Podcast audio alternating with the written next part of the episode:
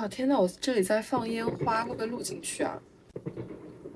你就可以说啊，这里在放烟花，也是春节的一部分。小的时候能够感受到那种情感，是长大之后感受不到的。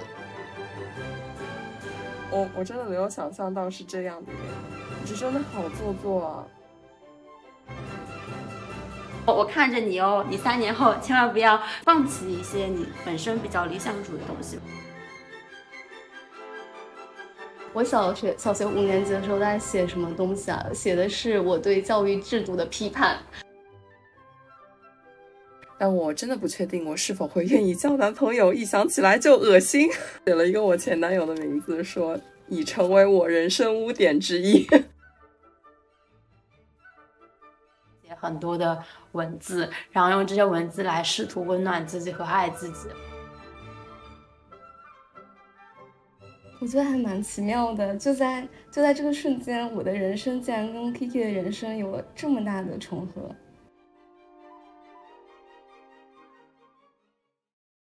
欢迎来到气泡 Bubble 春节特辑，我是主播 Kiki，现在坐在上海的家里，就正如春节过去的每一天假期一样，明天我就要开始上班了。不知道听众朋友们假期过得怎么样呢？啊，现在我们三位主播还有狗毛和西西都，我们三个分居三地。那你们两位现在能说说看春节过得怎么样吗？嗯，大家好，我现在在海南过年，然后新认识的一个男生，就你知道一些温柔乡。那海南的年是很暖和吗？狗吗？没有，海南这边比我想的大概冷一百倍吧。就走在海南的街头，还要穿羽绒服。就，但，但你知道吗？海南这边真的有好多的东北人，他们是来过冬了。惊了，确实，海南就是东北的一个省。然后我现在是在呃宁波的一个海拔大概五百米的一个小小的山丘的一个村庄里面，这也是我最后一天在这里了。然后我明天就要回呃市区啊，我小县城的市区哈。然后我嗯，我今天刚刚因为春节和家里面发生了一些矛盾和冲突，所以可能听众朋友会觉得我的声音稍微有一些些的沙哑和颤抖，呃，请大家见谅。在家这几天也是闲着无聊，在收拾东西嘛，然后就找出来两大箩筐，呃，小的时候写的东西，然后还有和朋友们之间交换的信件。蛮出乎我意料的一点就是，哇，我看着朋友们给我写的信和明信片，还感觉到那个时候很多的爱耶。就是现在回想的话是没有办法觉得。呃，初中生、高中生可以那么自然的在文字里面写“爱”这个字，就写“爱你”啊什么的，哇，虽然有点油腻，但是呃，就还是蛮感动的。因为我有的时候回想我初高中的生活，呃，因为学业压力啊，各种还是很压抑的。但是呢，没有想到回去看这些朋友们寄来的东西，是就是好像创造了另外一个环境。一个很有爱的环境。嗯，当时那 Kiki 他在群里面给我们发的时候，他还说，呃，我们还看到了他的那个图片，就是有说啊，原来我，呃，他发的那个英语写作什么，我是一个非常，嗯，beautiful sunny，就是呃很优秀的女孩，什么什么，他就说原来我那个时候有这么的爱自己，然后这么自信嘛，然后我就有有在里面说，其实我也不太敢回头看我童年时候写的东西，就是觉得。我一定能想象，我那个时候有，我当时是有多么的自怜，就是因为会觉得自己很啊，就是有一些可能是因为青春伤痛，还有一些可能就是因为生活里面真实的一些痛苦，然后我就会写很多的。文字，然后用这些文字来试图温暖自己和爱自己，或者是写那种啊模仿安妮宝贝，在初中时模仿安妮宝贝写的一些伤痛伤痛小说，就只写过两集就写不下去那种，然后女主人公和男主人公可能最后都会死掉的那种，就是很悲痛或者离出走那种。然后我就其实我是不太敢回头去看的，然后也因为可能我最近发现我其实人很难接受。嗯，真正接受自己吧，就是，所以我当时看到 Kiki 说他看到他那些时候，他是那种我觉得是一个比较好的状态去看到这些东西。我觉得我现在可能还是一个，嗯，很难。就是我去年这三个月里面，我觉得都有在认真学习，就是真正的去接纳全部的你自己。对我觉得这件事情还是一个非常值得学习的课题。但是我也很庆幸，因为 Kiki 说出这些的时候，我觉得可能我们遗忘了童年带给我们的一些美好。嗯，其实如果我们去找寻的话，那个地方也是拼凑出你自己完整自己的一个一个一个碎片。嗯，就刚刚 C C 讲的那个，其实是我。我我九岁的时候写给我十一岁时候自己的一封信，然后其实我还找到很多，我也找到一些就是小时候写的小说，好像是就是小学初中的时候开始瞎写的，就各种古装啊，然后现代都有，就是一些非常做作的 情节和设定，嗯，然后还有一些和朋友们上课的时候，就上一些无聊的课时候一起画的漫画，就还蛮可。真的还蛮可爱的。然后呢，我本来就是还找到了两个非常神奇的东西，就是我，我也不知道是我什么时候写的，大概是我，我觉得应该是我高中的时候写的吧。就是一封给我十呃二零一八年拆的，还有二二年拆的信，然后我就是完全忘记了这两个东西的存在，所以一八年那个我也没有开。当时我找到的时候就。跟狗毛和西西说，我要在这个节目里面公开，因为我也好好奇，我是完全不记得我当时写了什么。那我们就可以开始读一读吧，因为你刚刚也讲了很多嘛，我觉得我们可以就是，嗯，遥远的陪伴你，然后去把这个东西拆开。嗯，几后？天呐，我这个写的是，哦，我这一封，呃，写一八年拆的是。一五年五月二号写的，就是这个信封一打开呢，是一张粉红色的卡片，说请原谅双鱼座少女心的 中二，确实需要原谅，太好笑了吧？就是我小时候真的很喜欢整一些搞七搞八，哇，这好长啊！没事，你你可以先读一读给我们听听。就是就是，首先就是我先解释一下，为什么我九岁的时候写的那个 信是英语的。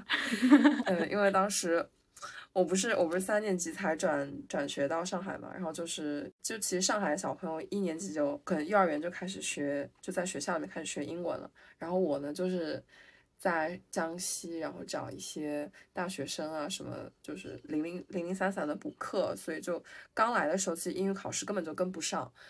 嗯，所以呢，也拼命的 找家教老师啊，什么补英语，然后呢，就是开始了一些奇奇妙的英语之旅，以至于我现在大学学的是英语翻译。嗯，然后我这一封是一五年写的信，开始的时候是写的我当时的英文名字叫 Carol，说亲爱的 Carol，不知你现在是否改名啊？我改了。呃，考虑再三，依旧用中文这一亲切熟悉的语言书写。现在是二零一五年五月二日十点二十分，我写下这封信，感到时光的飞速流逝。时间的确会改变很多，我已无法言说的感觉到我曾拥有东西的仪式啊，而且是无法挽回的那一类。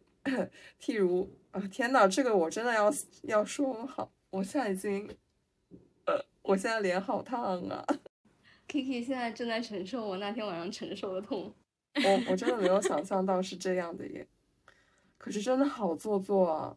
但是你不要这样想，你当时肯定是真情实感的写的吧？可能只是我们那个时候会放大一些情感，或者是放大那种描述吧。对，我觉得也许小的时候能够感受到那种情感，是长大之后感受不到的。所以如果能够重新回看的话。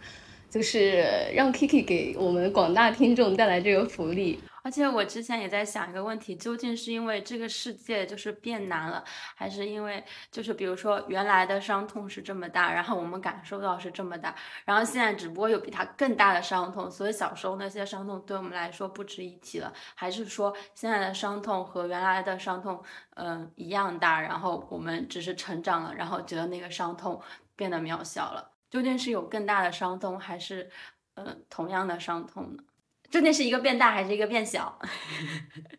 哦，说到这个，我就想到那个电影里，那个那个电视剧叫《请回答一九八八》里面，它里面不是安排了有一个小女孩吗？那个小女孩就会抱着比自己身体大很多倍的那个棒棒糖，然后可乐瓶什么的。那个时候，对看了之后就觉得好温馨啊，感觉我小的时候也是这个样子，觉得好多东西都特别大，就是能吃到的一切东西都好大。嗯，所以我觉得 Key 讲的那些情感，可能就我们我觉得还是不要把它从故作做作的那种角度去去审视那种情感吧。我觉得还是就是把它当做你可能当时真的感受到了如此多的东西去看。嗯，所以不要羞耻，继续加油。对，情感是不会，情感是不会错的。我我遥想我的小时候，我小学小学五年级的时候在写什么东西啊？写的是我对教育制度的批判，写的是，我天，我现在想起来都觉得怎么会这么大胆？然后写的是。你知道吗？就把学生比喻成上场杀敌的战士，然后就是我也会有这种心情。是吧？但我觉得就是很厉害了，你那个时候就已经拿拿英文来写一首诗，而你你你所用的那些英文词句，我到高中才知道。是的，因为，我刚刚就是在往后嗯看了一点，然后就有点呃捡回当时的心情了，稍微跳过一点，应该是快中考了，然后再讲分数什么，呃，什么睡眠是一种逃避，我认为我潜意识中是这样想的。然后说，呃，我听那些老师的夸赞，越听越觉得其实做自己做的根本不够好，越听越觉得瘆得慌，觉得恐惧。我写给三年后的你，不知道你现在生活的如何，不确定你在何处，考了什么学校，快不快乐，有没有朋友，看了什么书，听了什么音乐，有没有成为一个我心目中的 Carol，志向是否确定，此刻人生观、价值观是否改变，有没有长高、胖了、瘦了，嗯，月经有没有按时，哇哦！和我当时那个朋友 有没有联系？然后，啊，一个男生啊，什么什么东西有没有送你？另一个男生参加考试了吗？然后当时的女生朋友是不是又有新男朋友？Taylor Swift 有发新歌吗？啊，他发了。有来上海吗？有去演唱会吗？我去了。啊，最近缺不缺钱？呃，有配新眼镜吗？有剪头发吗？好，二二年的 Kiki 已经染红头发了。嗯，有没有男生追你？成绩如何？还写日记吗？啊，好多问题啊，还有好多问题，也好希望你现在就告诉我答案。人类总对未来抱有希望，这是好事，对吧？不知道是谁说过不要提前规划未来，我不知道这是否正确，但我的确愿意憧憬一个穿套装的老师或者 office lady，一个帅气又多金的男朋友，但我真的不确定我是否会愿意交男朋友，一想起来就恶心。对不起，我笑出了声这一句。然后，然后写了一个我前男友的名字，说已成为我人生污点之一。现在都不知道当初，现在都不知道当初哪只狗等一下，啊等一下，Kiki，什么？我觉得你完全可以以现在身份回应你当时写的这封信，真的做一个回答吧。就比如说你对前男友那件事，是否成为了一个污点？我真的，我这我把这把他的这一段读完，再跟大家 update 一下，就是后来又发生了很多事情。好，也是你继续读吧。呃，我说这个人已成为我的人生污点之一，现在都不知道当初哪只狗眼瞎了，还是怪我想象力太丰富。可他现在完全就是，哦，这这个我不说吧，这有点人身攻击了，非常人身攻击，就是这这怎么回事呢？这怎么回事呢？就其实我，唉，就是我的恋爱经历就是都有点第一次和我说的是畸形，对，就比较畸形，就这样了。对，反正就是有一点点小小的扭曲，小小的卑微。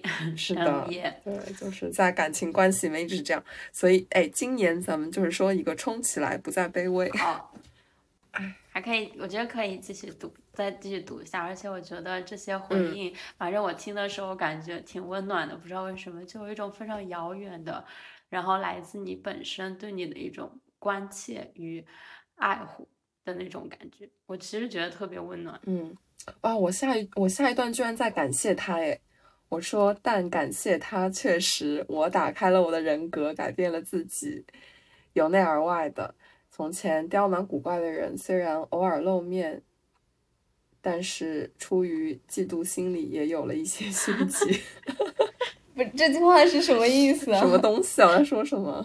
我不知道。哦，就是因为我，就我其实很喜欢就在恋爱当中设计出一些看似巧合的事情，就我很喜欢这种自我感动吧。哦，就是给对，但其实对方可能不会觉得有什么，但我自己很开心。理解。在这些事情上。嗯，然后是说，有时我运气的确好到爆棚，同时把别人气到爆棚。譬如小时候帮小叔叔买烟的事情，把我姐姐气得不轻。我忘了，就是因为就家里人，包括其实身边挺多老师啊，什么都挺喜欢我的，然后就会有什么好事就会让我去做。然后我帮小叔叔买烟是。他们给我一百块钱吧，就帮他买买一盒烟，变相给我一些零花钱。嗯，但是一分一毛攒下的或放在笔袋或埋在地里面的零钱，我一分都没有带回。就是说在江西，现在想想，除了埋在地底下的，其他可能是被奶奶收走了。钱既不可能凭空产生，也不可能凭空消失，这就是零钱守恒定律。什么东西？但是钱真的可能凭空产生，好吧？钱本来就是凭空产生的。哇哦，一些哲学思辨。说了这么多，说了这么多，其实只想表达真善美、积极向上、乐观豁达的主题精神。也不知道你繁忙的高三有没有时间 看我扯这些没有屁用的东西，全当笑笑即可。当然能鼓舞到你，那便最再好不过。没啦。没了，这是初中写的，应该是初中写给高中的。天呐，我觉得还挺有意义的，写的挺好，而且有很多事情你已经忘记了，但是当时的日记都为你作证，你曾经这样想过，在思考和担忧这些烦恼。对，而且真的当时真的对未来有太多问题了，而且每天就是被困在那个学习的环境里面，呃，就是在熬一个终点，在熬那个中考和高考，然后你就完全不知道以后的人生会是什么样子的了。是的，对，尤其是那几个问题，我觉得问的特别好，就是他问了一些你现在看来已经觉得很不重要的事情，但是呢，他又，他又他又表示着你在那个时间段对这些事情的在意，对，而且那时候肯定是我最在意的事情。而且问这个问题，我不知道为什么，就是有我也有一种很温暖的感觉。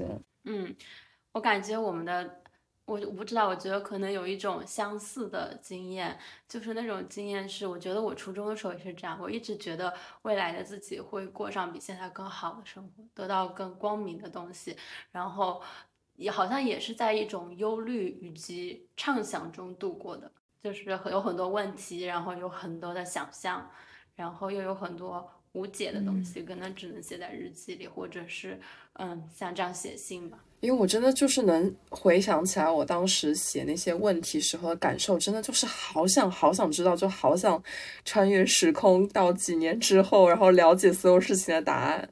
嗯，所以我觉得这个事情也很有意义，就是你哪怕放放在当下来想，可能当下我们觉得最最让我们烦恼的，比如说我们的前途、我们的工作，我们会不会跟朋友合租，然后会不会养一只猫、一只狗，或者说我们毕业之后是不是应该走现在已经觉得是对的路，就这些问题，也许并不需要我们现在就去担心。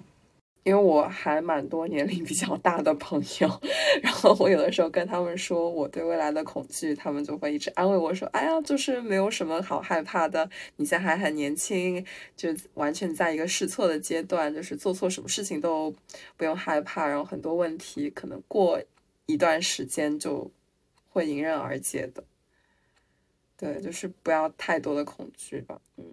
嗯，但是我还在里面听说，就是一个就是我最近想到的，其实可能也是因为我们有不同的烦恼，而这些烦恼才成才使我们成为了这样的人。就说不定我们来定义我们的东西，可能是我们正在烦恼的这些烦恼，来定义了我们当时是什么样的人。然后第二个是，我会觉得。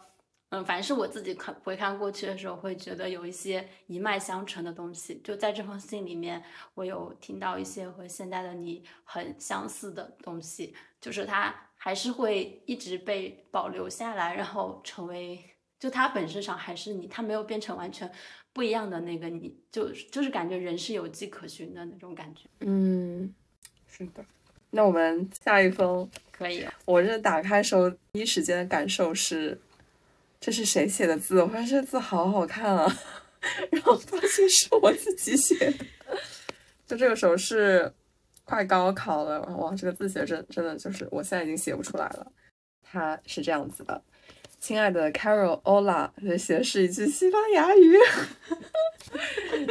天呐，我在干什么？太博学了，Kiki。现在是二零一八年四月九日下午，距离高考还有五十九天。同学们都在上英语课，我站在走廊上，在逐渐变暖的阳光下啃了一个苹果，突然想写点什么。还记得那个下午，我站在单元楼底，跟我当就初中那个朋友告别，忽然惊觉他要十二岁了。十一岁和十二岁差的不大，但感觉十二岁之后就完全不一样了。我心中有这样一种奇怪的感觉，说是害怕，又有点像，但也不是。他说。但你永远比我们小，就是因为我早上学了，所以就是永远比同届的人小。现在离我十七岁生日过去了一个多月，却感觉好像越长大越没什么感想，还是说其实根本没有什么时间留给我去有感而发？时间好像是一个量变的过程，像沙漏里慢慢漏下去的沙子，一点点盼望着到达顶点，就好像我总想着那时要快快长大赚钱。过自己那时想要的生活，但真正到了那个临界点的时候，又不想要了，想把沙漏倒过来，把人生重来，弥补过去犯下的错误，纠正本不该如此的人生轨道，享受过去美好的却没有百分之一百珍惜利用的时光，戳破那些对未来不切实际的幻想。初中的时候，居然还有时间在语文课上看小说、写随笔，虽然是老师要求这么做的，现在想来真是奢侈。高中里能让我像现在这样畅所欲言的写点东西的机会，怕是没有几次，连在手账里也没有吧。我还没看初三时写给我自己的信，还有一个月，其实也是忽然间想起来的，真的不太记得当时都写了些什么，是不是文字里有些我现在写不出的抒情？高中的议论文试图把我的语言成就打压到零再重来，你说他有没有成功呢？嗯。对过去的我想说些什么的话，那可能是你真的成为了完全不同的人。对比着说，可能更具说服力。那时我改微博简介来着，但好像没有通过。我是这么写的：叫叫博爱少女，墙头多，不限国籍，不止演艺圈，每个都是真爱。还记得初中的时候，只听 Taylor Swift 和他好友的几首歌，对其他一概不闻不问。对华语对华语音乐一无所知，在高中开始对 Taylor Swift 失去了兴趣，从此立志成为一个博爱的人，开始喜欢好多好多人，Ariana Grande、Tina Shay、Helena、Blackpink、前贤苏打、娜娜、Selena Gomez，blah blah blah，好多好多。你开始不再只看欧美歌手，还有韩星、日星。你开始觉得 B 站其实是个好地方，开始看游戏视频。学化妆，学西班牙语，看 vlog。你追了偶像练习生，开始听中文歌，追男团。还有好多，你有了支付宝，从爸爸那里得到零花钱，从此过上了剁手的不归路。买零食、化妆品、衣服、鞋子、包包、专辑，你在空间基本上只发原创内容，而不是像过去和微博上那样从来都只有转发。你开始在现实中变得自然大方，敢看着陌生的男生说话。你认识了很多人，当众发表演讲，当上了光鲜亮丽的一众职位，被称赞表演和英语，在晚在晚上约会。救命！毕竟是三年，你接触到海量信息，去了无数啊。啊，去了无数新的 fancy place，还去了美国。你比赛获奖，也了解的许多人没有看上去那么让你有好感。这些是好的吧？但你也成了不好的人。你懒惰了，麻木了，迷茫了。也许你本来就是这样的人。你也让别人失望了无数次。你自己也知道，有些事不是努力了就会有好结果。能力所限，条件所限，何况有时你没有旁人所认为的那样努力，对吧？愤世嫉俗也好，消极沉沦也好，You gotta change。其实人生本来不就是孤独的吗？你只是努力去适应而已。学会不害怕，也别再心塞。在生日的时候收集礼品和祝福，来证明好像你不是孤独的。这些从来不需要劳烦去寻找证据去证明，不需要。对于那些生活中负面的东西，你要默念一切的发生都是有原因的，生活会做好最好的安排。所以对于未来没有什么太多可说的了，未来可期。然后我六月份又写了一个，呃，离上面这些文字又过去了好久，又发生了许多变化。最重要的是政治高考吧，考了 A 加，然后时政竞赛获得了市二等奖，你一直想要的啊。虽然离第一名只差了一点点，呃，然后就是对追星这件事，其实还好了，至少你能从中收获快乐，这也很重要，不是吗？刚看完三年前写的信，哦，但其实我当时看了，跟预想中差了十万八千里，的确要笑过去的自己，现在完全不一样了。我现在已经离开了学校，正式结束了在这所在这所高中的学习。括号在家复习迎考中，好快啊，真的好快啊！现在仿佛又回到了三年前那个写信的时候，我又坐在同样的位置上，一样的写字姿姿势，哈哈，还有一样的心情，那种看到一点点光亮，却仍承受着极大的痛苦，并且努力昂着脖子向前看，企图窥探未来的那副样子。只不过我感觉，此时和三年前不同的是，尽管一样的期待，我却无法。向未来的自己提那么多的问题，一切都是最好的安排。人生的意义不就是在于发掘未来，呃，发掘未知吗？只希望你永远保持热忱的心。最近只有在和宿管阿姨可能是吵了什么事情吧，才仿佛又一次找回了激动的正义的心。然后突然觉得身心俱疲。我知道这不对。总之，以后会有更多的时间和机会去做自己真正喜欢的事。没了。嗯，我觉得简直听完了一本小说中那个女主角的自述，就是觉得文采也写得很好。然后我要再思考一下，狗毛你说说吧。我觉得听完之后，感觉 Kiki 跟我的人生竟然有一些意外的相似。就是明明我跟 Kiki 的人生差了很多，但是听完他写的这封信之后，我就。有一些回想到我小时候写给以后自己的信，我觉得这封信里面隐含着一些我们在成长路上都会遇到的共同点，就好像我在成长的时候也会很喜欢标榜自己喜欢什么什么什么东西，然后，然后什么什么东西已经就是很土了，但我现在喜欢什么什么什么，我我不知道耶，就是当我在呃成长的时候，我总是。定义自己会成为什么样的人，就像 Kiki 信里说的，说一切都是最好的安排。我绝对，我绝对写过这句话，而且不止一次，就在自己的信里。我觉得还蛮奇妙的，就在就在这个瞬间，我的人生竟然跟 Kiki 的人生有了这么大的重合。我也有这种感觉，就感觉像是那个时候写给我的一封信一样，就是。我觉得那里面的相似，就是我我自己感觉到我与他相似，还有很多是那种一种不自信，然后同时我觉得这个信又是非常的自爱的，就是他很我们是很爱护自己的，就是在那种嗯，我觉得可能成长本身真的是孤单的吧。就是在那些孤单的日子里，其实我们有比我们想象中更认真的照顾我们自己。就是我突然想到你说那个，我也有写过很多信给自己，我也写过给十五岁自己救命。我突然想起来了，我还写过一封信，是我十八岁的时候写给，呃。写给什么？是我去年的时候写的还是什么时候？就当时好像有一个什么活动，然后我就写了一封信，是我高中毕业的时候写的。哦，对，是我高中毕业的时候，那时候我十八岁，我写了一封信给我的呃四年之后，然后我在呃哦不三年后，我在二零二一年的六月十八号，就是同一天，我收到了那封信，然后我看完那封信的时候，我还发了一个推送。然后我发现，我其实那个时候许愿的东西，就是我现在已经得到的所有的东西。就是我那我当时就是我为什么说我会觉得是有迹可循的，就是我当时许下的所有的愿望，我期待成为的人，我在后面真的成为了这样子的人。就是嗯，那个信里面我的很多期待真的都成为了现实。那很好哎。反正我当时。对，然后那个时候他就反过来提醒我，我是如此的幸福，就是我已经得到了我当时十八岁的时候期待自己在几年后成为的人的样子，或者是拥有的东西。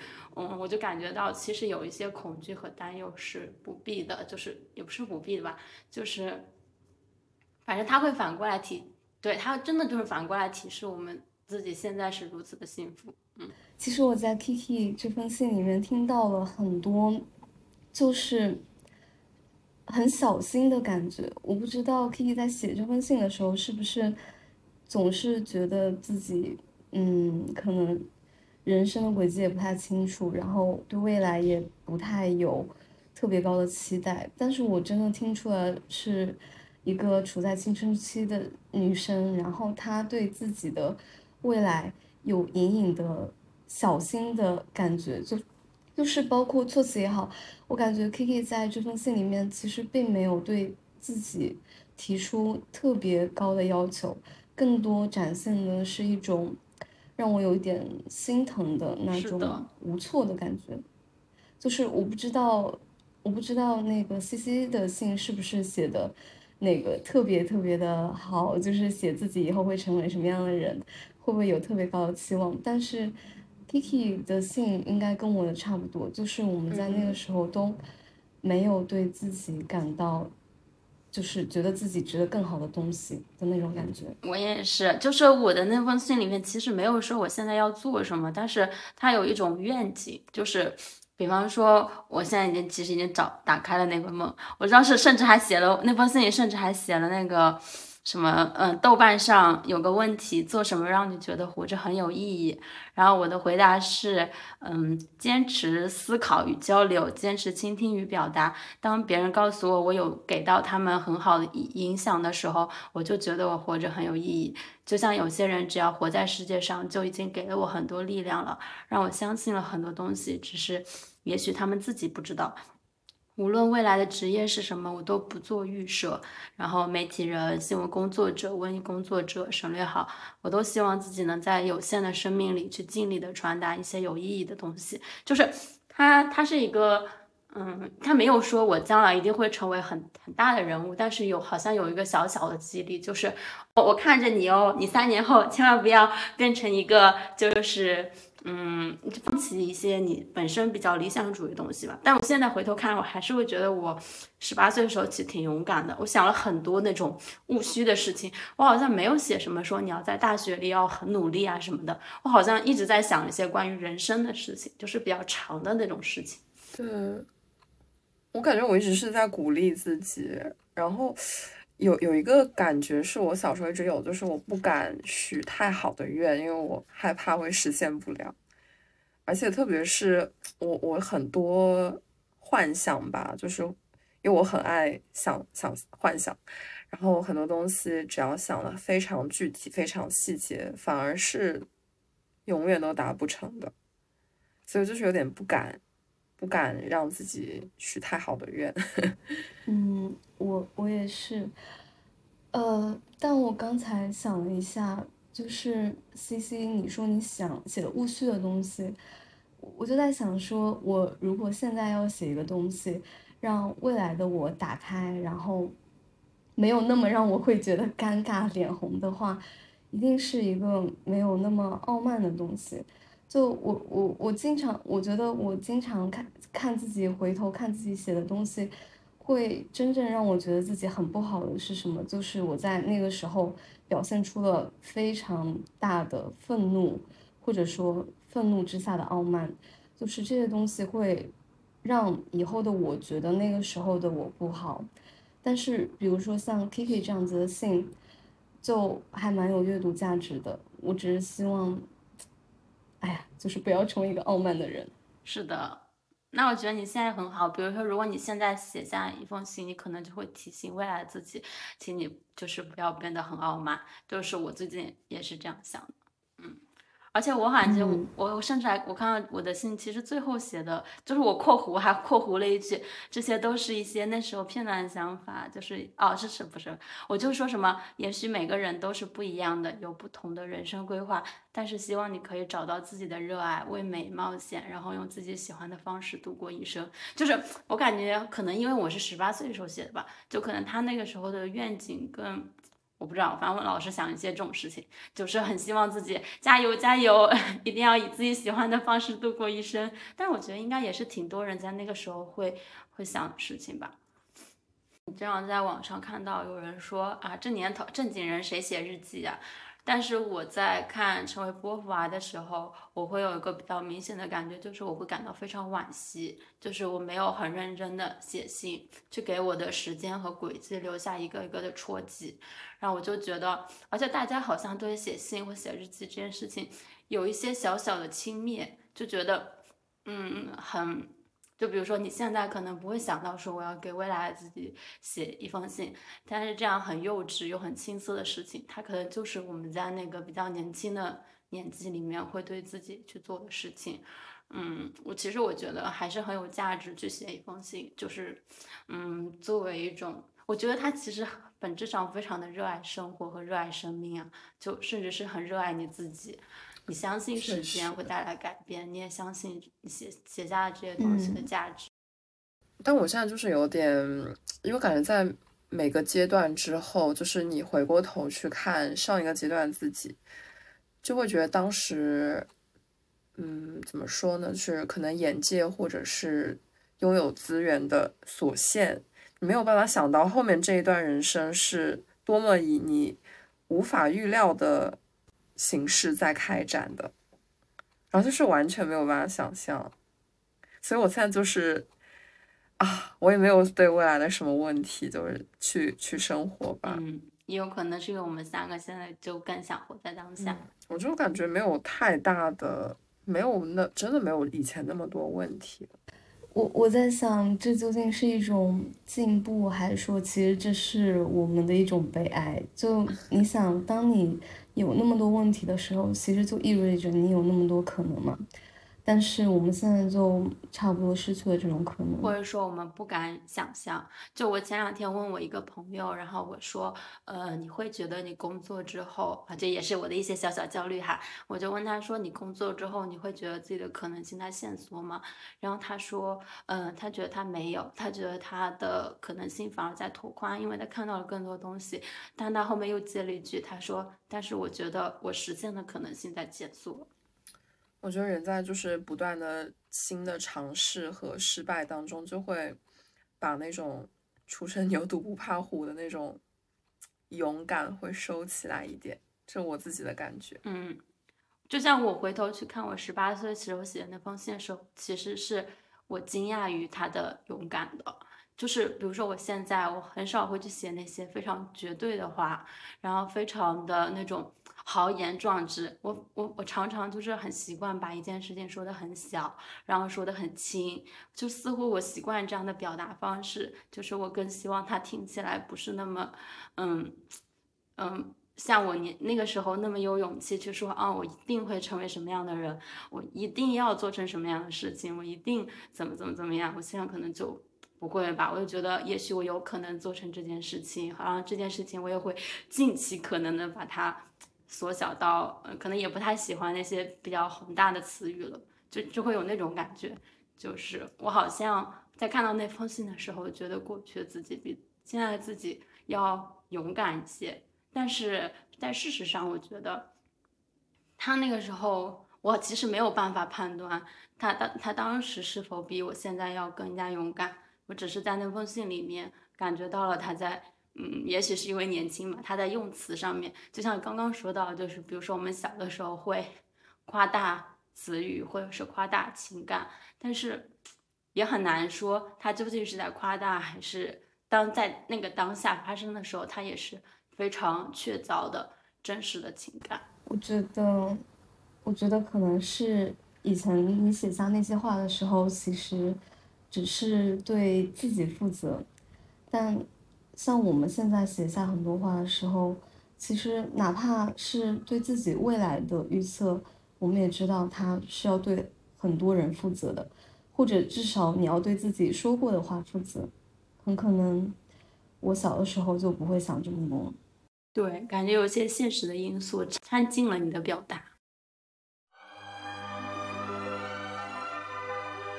给未来的自己写信，也许是许多人的共同生活经验。不时重新回顾，仿佛又打开了不一样的回忆。虽然文字略显矫情，但也是扎扎实实的生活的印记和对未知的渴求。在节目的最后，也正值春节假期的最后。如果你愿意的话，也可以尝试整理一下心情，给未来的自己写点什么，或者开始记一些日记，回顾一下老照片和收到的明信片。